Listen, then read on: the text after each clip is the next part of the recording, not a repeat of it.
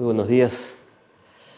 Qué bueno poder estar reunidos una vez más y escuchar al, lo que el Señor tiene que decirnos. Y en esta serie de Jesús en el camino, cuántos temas hemos visto, que, cuántas enseñanzas del, Señor, ¿verdad? Eh, cuántas cosas que en ese caminar, en ese día a día, nos ha mostrado.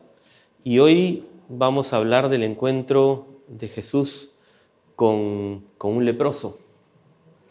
Y nos dice el, el Evangelio de Marcos, dice, un hombre con lepra se acercó, se arrodilló ante Jesús y le suplicó que lo sanara. Si tú quieres, puedes sanarme y dejarme limpio, dijo. Movido a compasión, Jesús extendió la mano y lo tocó. Si quiero, dijo, queda sano. Y al instante la lepra desapareció y el hombre quedó sano. Entonces Jesús lo despidió con una firme advertencia. No se lo cuentes a nadie. En cambio, preséntate ante el sacerdote y deja que te examine.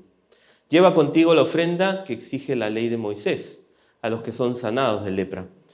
Esto será el testimonio público de que has quedado limpio. Pero el hombre hizo correr la voz, proclamando a todos lo que había sucedido. Como resultado, grandes multitudes pronto rodearon a Jesús, de modo que ya no pudo entrar abiertamente en ninguna ciudad. Tenía que quedarse en lugares apartados, pero aún así, eh, gente de todas partes seguía acudiendo a él. Señor, gracias, porque al estar aquí entre nosotros, en tu caminar, Señor, dejaste tantas enseñanzas, no solamente con palabras, sino sobre todo con tu ejemplo.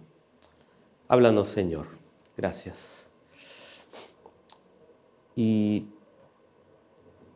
para entender este, este tema, este encuentro de, Jesús con el leproso, eh, es importante tal vez entender un poco el, contexto, lo que sucedía desde el tiempo del pueblo de Israel, desde el tiempo antiguo y en el tiempo de, Jesús. ¿no? Hoy la enfermedad de la lepra es conocida como la enfermedad de Hansen y ahí, digamos, ya, ya no es una enfermedad que sea este, tan propagada, hay este, cura también, pero en los tiempos de Jesús, por las mismas circunstancias, con el pueblo de Israel, sobre todo en ese tiempo del, del, caminar en el desierto, este, era la situación, digamos, diferente. ¿no? Pero ¿qué, ¿qué, es la lepra? La lepra es una enfermedad infecciosa crónica causada por el Microbacterium leprae, así se llama este, y afecta primordialmente o principalmente a la piel, a los nervios periféricos, a la mucosa, el tracto respiratorio, los ojos, o sea, no sé si han, si han tenido oportunidad de ver, pero es, este, va afectando eh, con, manchas también los, los, músculos, los nervios, de tal manera que las manos del, cuerpo se van atrofiando.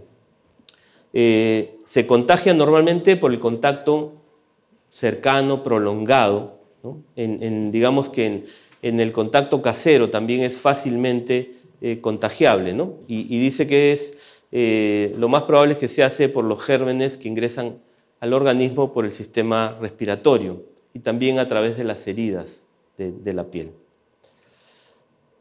Ahora, en el tiempo del pueblo de Israel, el Señor les da las instrucciones con respecto a este tema de la lepra.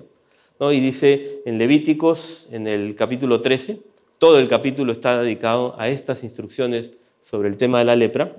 Y dice el capítulo 13, el Señor se dirigió a Moisés y a Aarón y les dijo, cuando alguien tenga hinchazones, erupciones o manchas de la piel, del cuerpo, eh, o llagas parezcan de lepra, debe ser llevado al sacerdote Aarón o uno de, los sacerdotes descendientes de él. El sacerdote deberá examinar la llaga en la piel, y si el pelo en la llaga se ha vuelto blanco y la llaga se ve hundida, más hundida que la piel, seguramente es llaga de lepra.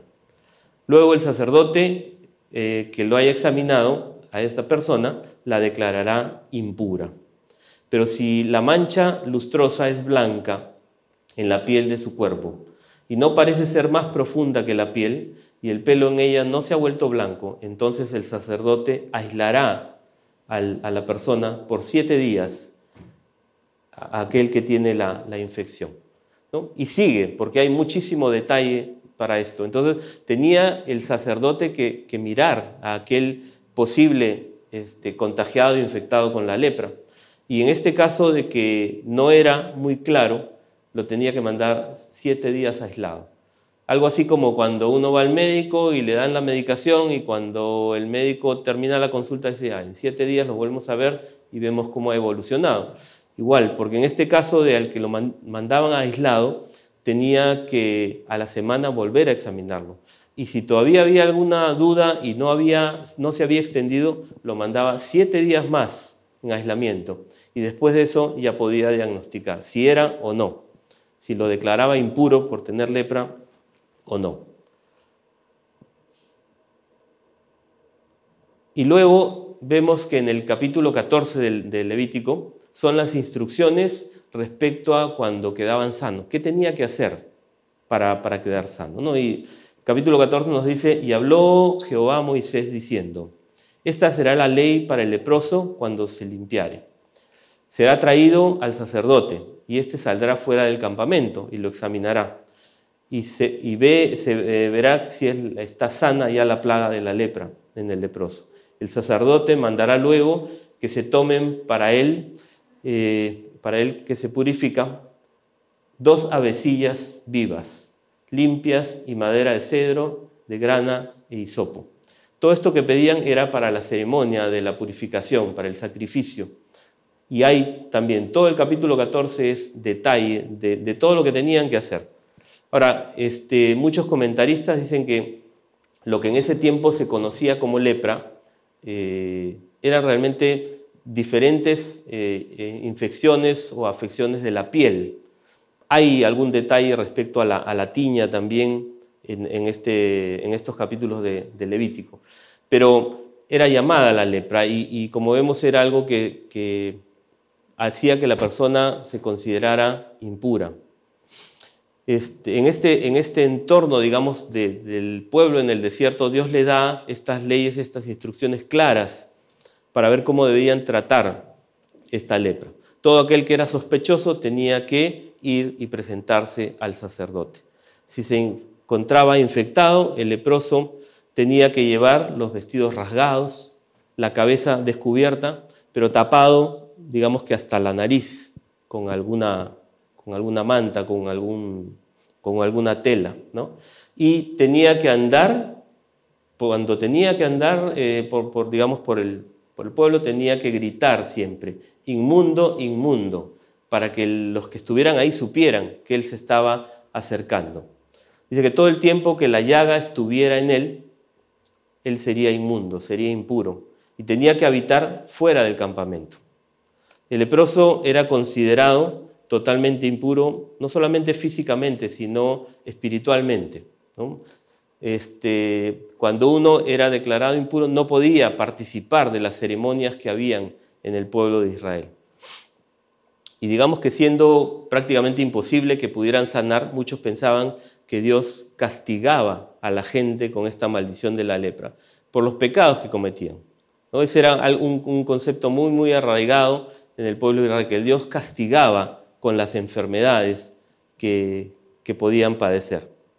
Y de hecho los leprosos eran tan despreciados y odiados que no se les permitía vivir eh, ni siquiera con, su familia, en la comunidad, con el pueblo, sino que tenían que vivir aislados. Y dentro de, estas leyes, eh, para, poder participar en estas ceremonias religiosas que tenía el pueblo, están detalladas 61 impurezas y la lepra era la segunda, solamente después de, eh, de, los, de los muertos, de un cadáver. Porque decía que si alguien tocaba un cadáver, este, había quedado inmundo, impuro, y no podía participar de. Tenía que hacer un ritual para, para purificarse y recién poder participar nuevamente de las ceremonias religiosas. A un leproso no se le permitía acercarse a veces ni siquiera a dos metros de la familia. Y cuando hacía mucho viento, ni siquiera a unos 40 metros, porque había ese temor a que se acercara, a que eso fuera este, contagiado, porque el viento soplaba muy fuerte. Los leprosos vivían en una comunidad junto con otros leprosos, hasta que se recuperaran o morían, porque no, tenían cura.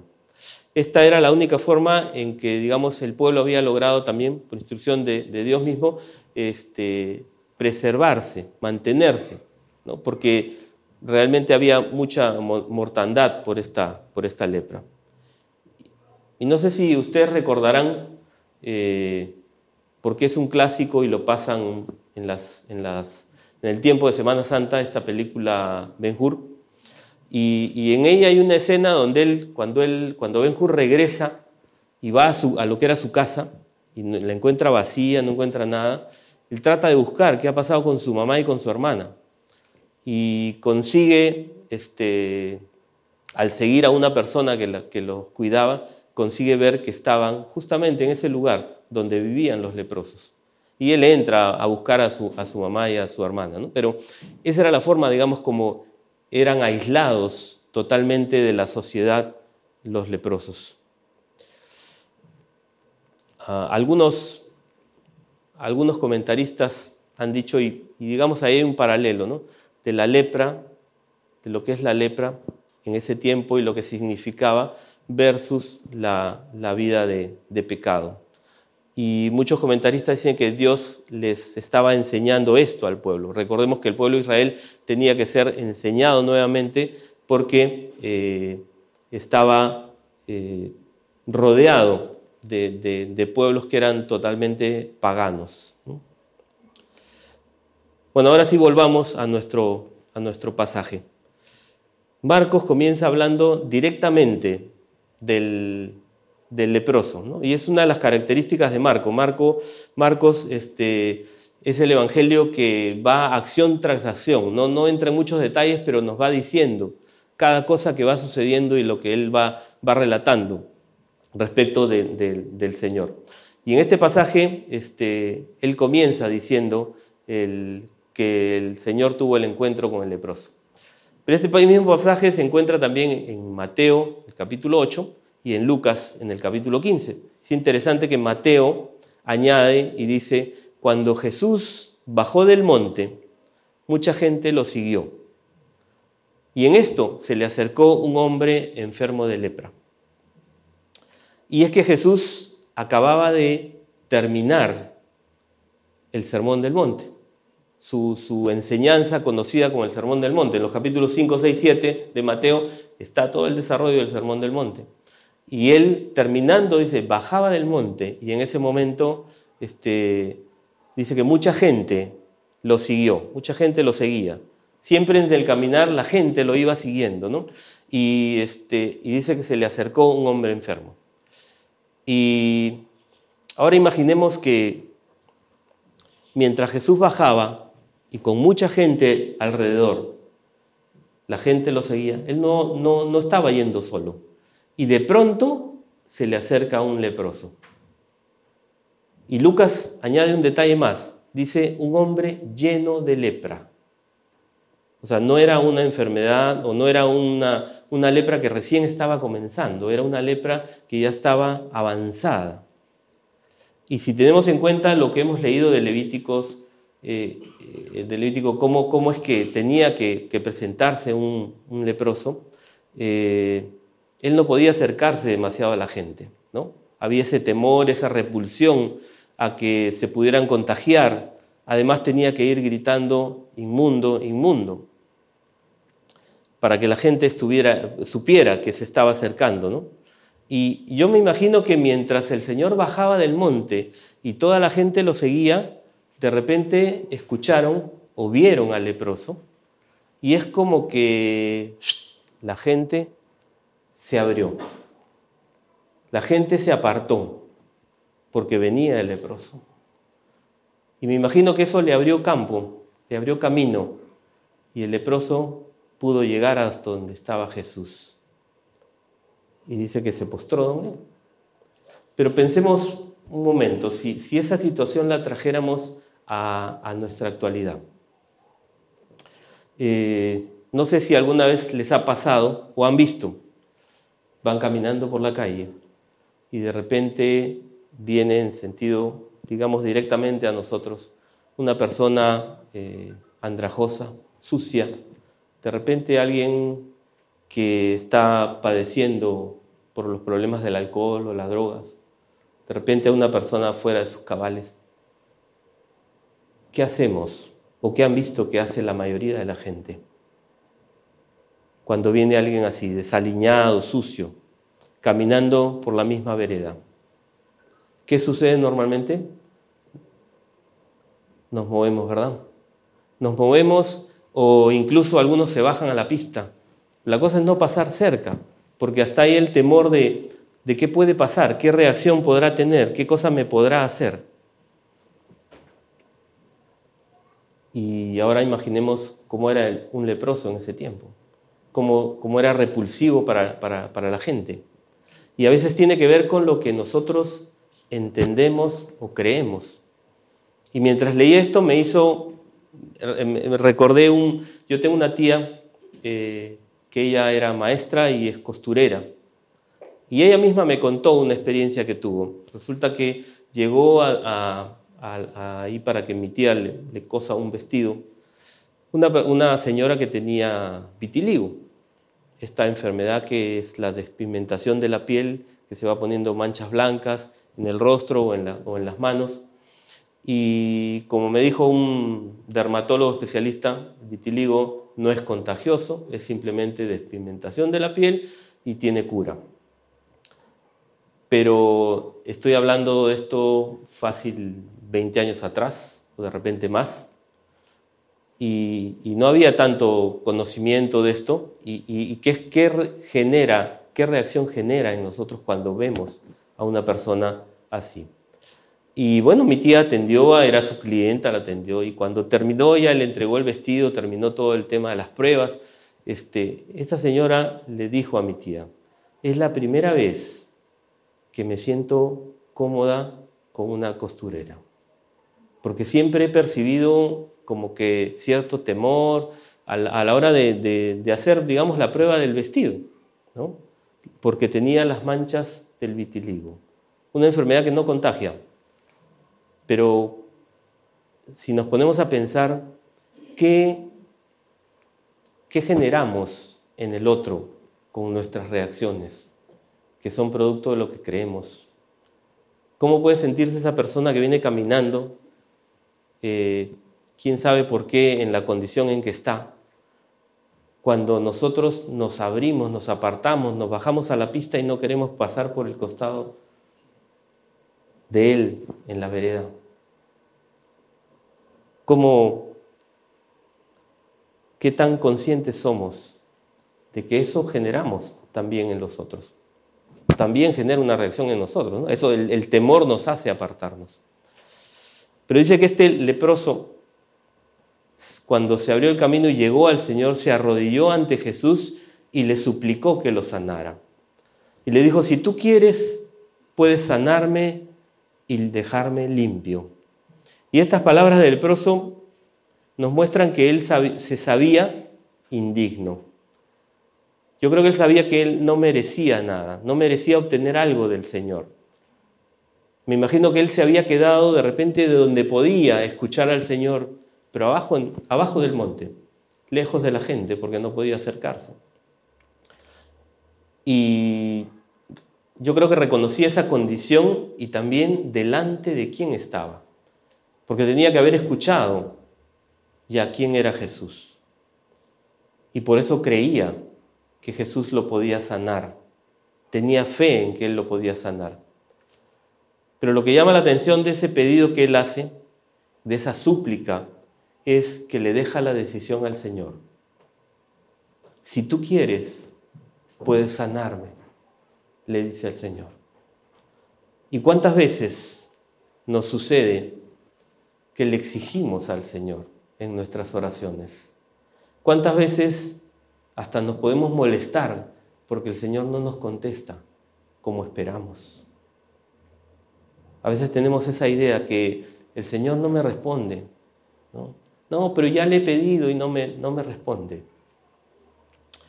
Y es cierto que Él nos enseña y Él quiere que le pidamos, ¿no? Pero también dice que a veces pedimos y no tenemos porque pedimos mal. Pero eh, realmente el fondo de esto es la actitud de nuestro corazón. ¿Cómo pedimos? ¿Con qué actitud nos acercamos al Señor para pedirle, para suplicarle? A veces creo que no somos del todo conscientes de que no merecemos, porque no merecemos delante del Señor o del, que el Señor nos dé algo. Pero Él nos responde o nos da por pura gracia, como hemos cantado, por gracia. Pero, ¿qué pasó con Jesús cuando este leproso le suplicó y le pidió? Dice que movido a compasión, Jesús extendió la mano y lo tocó. Y dijo, sí quiero, queda sano. Y yo leo esto y digo una vez más el Señor rompiendo los moldes, haciendo lo que no se esperaba. Lo tocó. ¿Y quién podía tocar a un inmundo? Porque él también iba a quedar en la misma condición. Impedido, o sea, el riesgo del contagio, pero impedido de participar de toda la actividad ceremonial religiosa del pueblo de Israel. Y Digamos que eso era algo este, impensable, ¿verdad? Eh, pero yo creo que él lo hizo, como hizo en otras ocasiones. Y él mismo decía, para que vean que el Hijo del Hombre tiene autoridad sobre. ¿Sobre qué? Sobre todo. Porque él tenía autoridad sobre todo. Y así que lo tocó.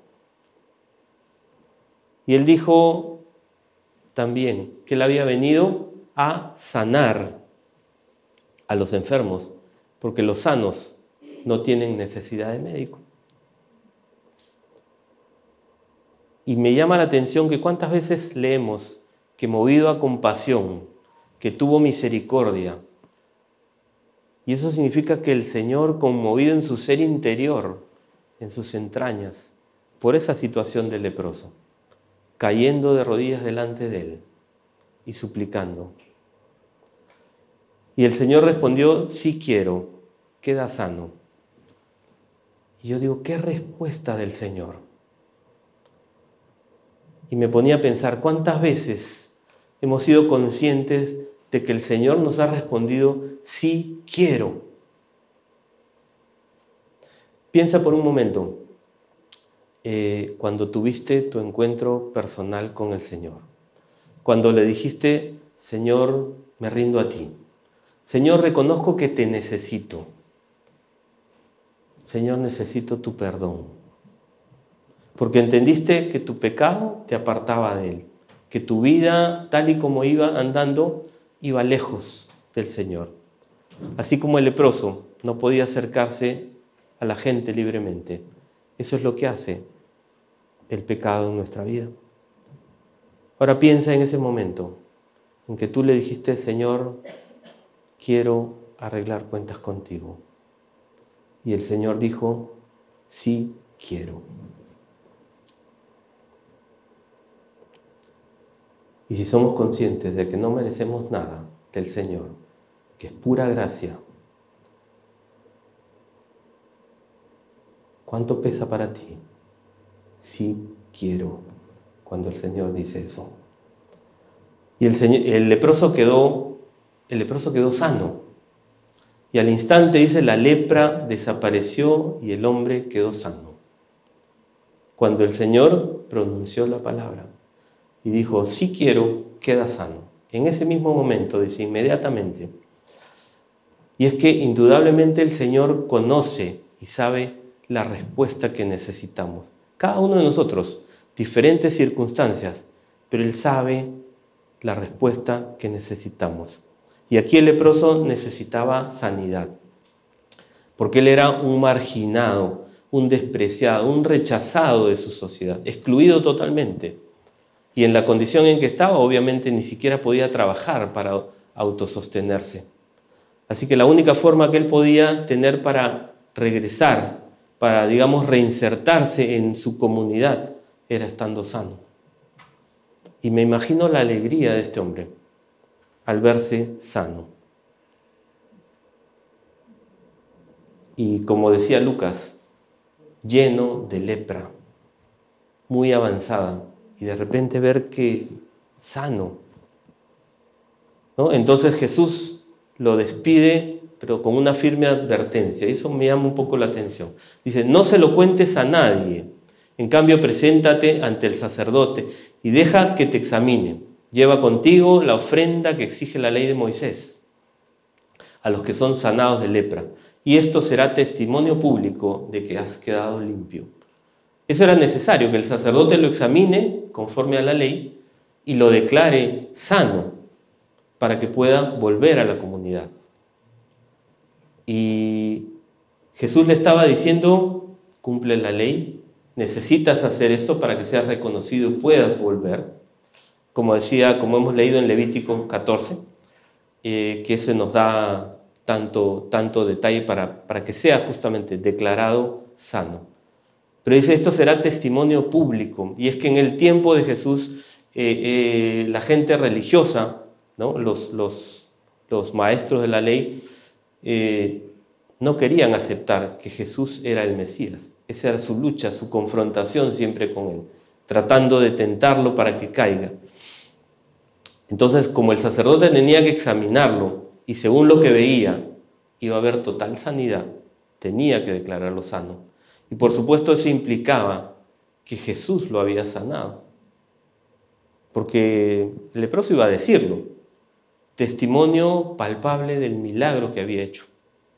Y contra eso los sacerdotes, los, los religiosos no podían hacer mucho. Y eso es parte, digamos, del testimonio que, que daba esta sanidad que hizo el Señor.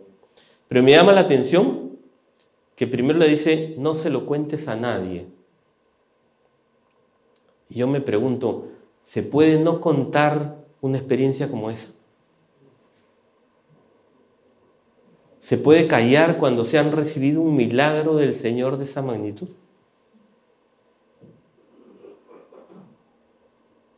Y esto fue sanidad física y también del alma.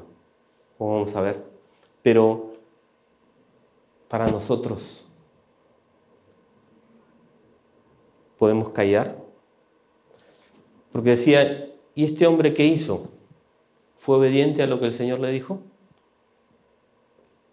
¿Se fue de frente donde el, el sacerdote? No, el verso 46 nos dice, pero el hombre hizo correr la voz proclamando a todos lo que había sucedido. Como resultado, grandes multitudes pronto rodearon a Jesús de modo que ya no pudo entrar abiertamente a ninguna ciudad. Tenía que quedarse en lugares apartados, pero aún así toda la gente, gente de todas partes, seguía acudiendo a él. ¿Se puede callar lo que hemos recibido del Señor? ¿Qué estamos haciendo con este regalo que el Señor nos ha dado? ¿Lo estamos guardando solamente para nosotros o lo estamos compartiendo? Y creo que para hacer simplemente un, paralelo, cuando miramos al leproso y las condiciones en las que vivía en su comunidad y nos miramos a nosotros, la lepra, la vida de pecado, inmundo, impuro, imposible acercarnos a Dios en esa condición de pecado, de tener comunión con Dios. Sanidad, limpieza que recibió ese leproso. Si nos rendimos al Señor, perdón, limpieza, salvación. ¿Qué nos muestra esta vida? Este caminar, esto que hizo el Señor con este leproso. Y solamente un detalle más que me gustaría agregar, porque en Lucas, en Lucas capítulo 17 encontramos otra historia, otro encuentro de Jesús con leprosos, pero esta vez dice con diez leprosos. Porque iba caminando Jesús y de repente, desde lejos, habían diez leprosos y ellos gritaban, Maestro, Jesús, Maestro, ten misericordia de nosotros. Y cuando el Señor los vio, les dijo, vayan y muéstrense a los sacerdotes. Y ellos se fueron. Y en ese camino, mientras ellos iban, dice que fueron limpiados. Y entonces, uno de ellos, viendo que había sido sanado, volvió glorificando a Dios y dando gracias a toda voz. Y este era samaritano, dice. Y respondiendo Jesús, dijo, ¿no son diez los que fueron limpiados? ¿Y los otros nueve dónde están? No hubo quien volviese a dar gloria a Dios, sino solamente este extranjero. Y a él le dijo, levántate y vete, tu fe te ha salvado. En otras traducciones dice, tu fe te ha sanado, pero hay una notita, una observación que en el literal la palabra realmente es salvado. Y ¿Qué estamos haciendo nosotros? ¿Cuánto regresamos al Señor a darle gracias, a darle a Él la gloria? Porque Él es el que hace las cosas, porque Él es el que nos da, nos sustenta cada día y de cuántas cosas que hasta pasan desapercibidas de nosotros, pero comenzando por aceptarnos, ¿verdad? Cuando, cuando leemos que el, el evangelista Juan escribe y dice, vino a los suyos, pero los suyos no quisieron recibirle, pero a los que lo reciben les ha dado el derecho, el regalo de ser hijos de Dios. Y eso es el regalo que Dios nos ha dado. ¿Qué estamos haciendo con ese regalo? Estamos actuando como los otros nueve leprosos. Y eso me hizo acordar que cuando recién comenzaba en mi caminar con el Señor, una vez había un folleto que decía, el Señor o los milagros. Y a veces nos quedamos con el milagro, nos quedamos con la bendición y perdemos de vista al dador de la bendición, al hacedor de los milagros que es el Señor el verdadero, quien nos quiere regalar, quien nos acepta con los brazos abiertos, quien nos responde, sí quiero, toma, ven.